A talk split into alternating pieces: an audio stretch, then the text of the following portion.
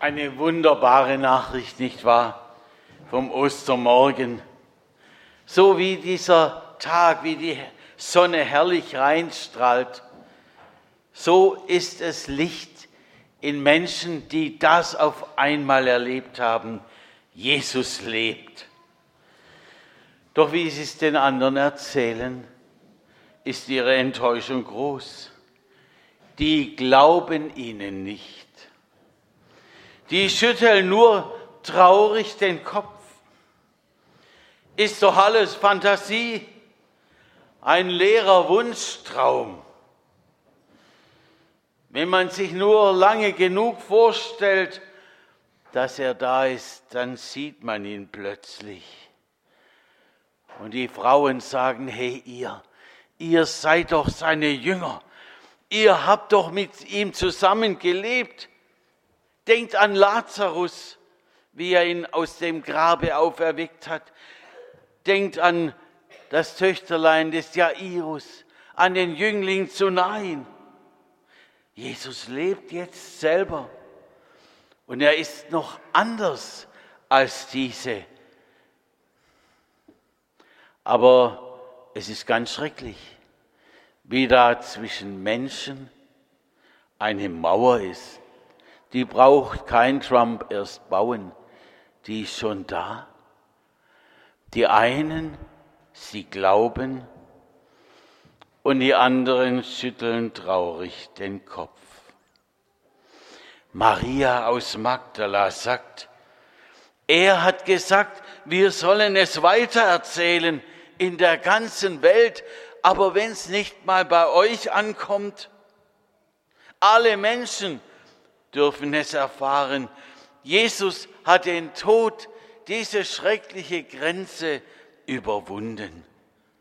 Jetzt glauben noch nicht einmal die, die davon berichten sollen.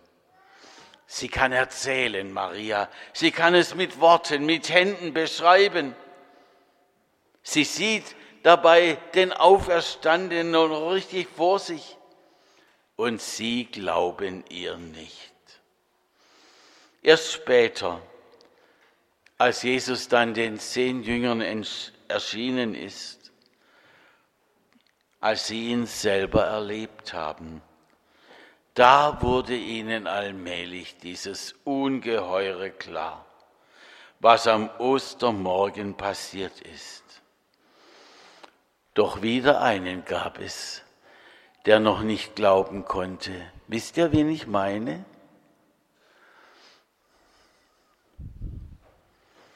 Wer weiß denn, wie unser, unser ältester Sohn heißt? Das wisst ihr vielleicht eher. Auch nicht, okay.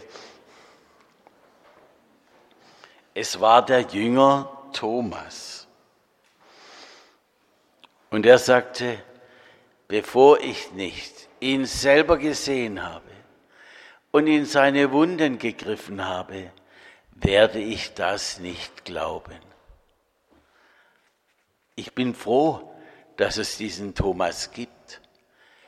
Er ist eigentlich wie mein Kundschafter und ihrer auch, der nicht gleich alles so annimmt, aber auch er darf schauen und fällt nieder vor dem Auferstandenen und sagt, mein Herr und mein Gott. Und wisst ihr, was Jesus zu ihm gesagt hat? Thomas, du glaubst, weil du mich gesehen hast. Aber selig sind, die nicht sehen und doch glauben. Ich denke, damit meint er uns. Da kommen wir vor in der Geschichte.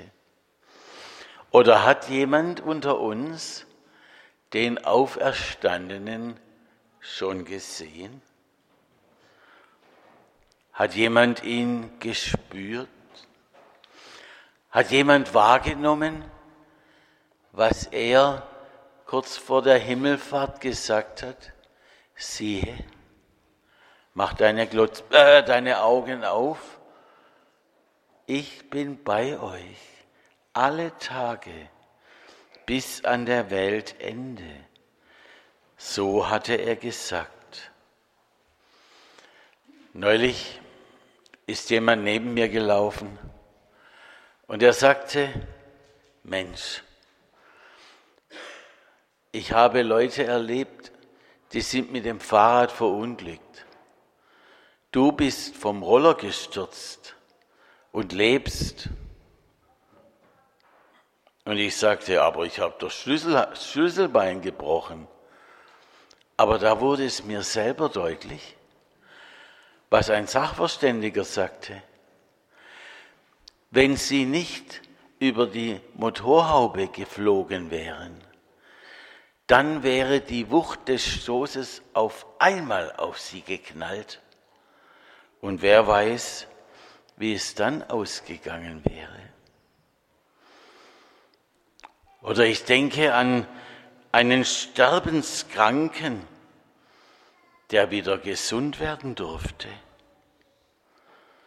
Es gibt tatsächlich Augenblicke, da wird es uns ganz persönlich deutlich, Jesus lebt und er wirkt in meinem eigenen Leben. Beweisen kann ich das nicht, aber spüren und erfahren sehr wohl. Aber es gibt auch die anderen Seiten, die anderen Erlebnisse, die einem zu schaffen machen, die einen nach unten drücken. Und dann dann meint man, jetzt fegt's mir den ganzen Glauben, das ganze Vertrauen wieder raus aus mir. Vorhin sagte jemand zu mir, wie kann ich glauben, wo ich doch auch Zweifel habe? Und da denke ich an ein Wort, ich glaube, hilf meinem Unglauben. Seht ihr, auch da kann uns der Herr helfen, dass wir, obwohl es uns schwer wird zu glauben, gestärkt werden darin. Ich stelle mir jetzt vor ein Schiff. Könnt ihr euch ein Schiff vorstellen? Nicht so ein kleines, wie ich mal gebastelt habe, sondern ein richtig großes Schiff mit einem Deck aber selbst dieses mächtige Schiff kann in Seenot geraten. Wir sehen es hier, die hohen Wellen. Und jetzt stelle ich mir vor, da läuft einer, das soll man ja nicht bei diesem Wellengang, auf dem Deck herum. Und plötzlich kommt ein Sturm und es fegt ihn hinunter mitten in die Wellen hinein. Er schwimmt mit letzter Kraft im Meer. Es ist nur eine Frage der Zeit, wann ihm die Kräfte ausgehen werden. Da wirft man ihm von Bord einen Rettungsring zu. Wenn er nun sich abwendet von diesem Ring, wenn er diesem Ring nicht traut, und lieber allein versucht, am Leben zu bleiben, dann, ihr Lieben, dann wird er untergehen. Wenn er aber nach dem Ring greift, dann wird der ihn tragen können, auch durch die schweren Wellen hindurch, so lange, bis die Rettung bei ihm ankommt. Jesus wirft uns praktisch auch mit diesem Ostern einen solchen Rettungsring zu. Vertrau mir. Maria hat es gesagt. Die Jünger sagen es. Vertraut, auch wenn ihr nicht seht, glaubt und vertraut. Ich habe den Tod überwunden. Glaub an mich und du wirst leben. Wie traurig muss er sein, wenn wir da immer noch nur den Kopf schütteln und am Leben, an seinem Leben vorbeigehen. Ich denke, das tut Jesus weh. da muss er weinen, weil er doch uns helfen will. Und er weiß, ohne ihn sind wir verloren und verdammt. Wäre doch schlimm von ihm, wenn er uns das nicht auch deutlich machen würde, diesen Teil der Wahrheit. An Pfingsten, da hat er das 3000 Menschen spüren lassen. Ich lebe und ihr sollt auch leben.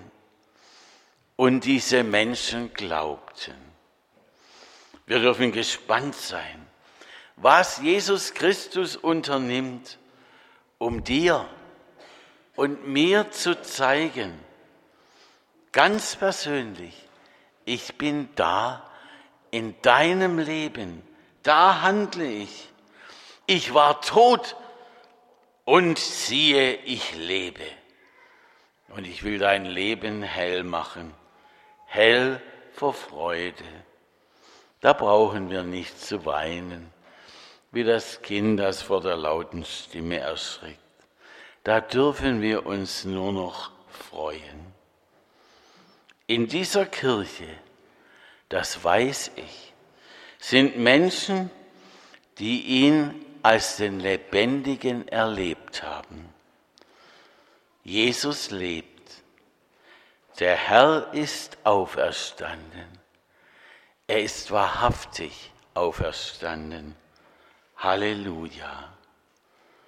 Amen.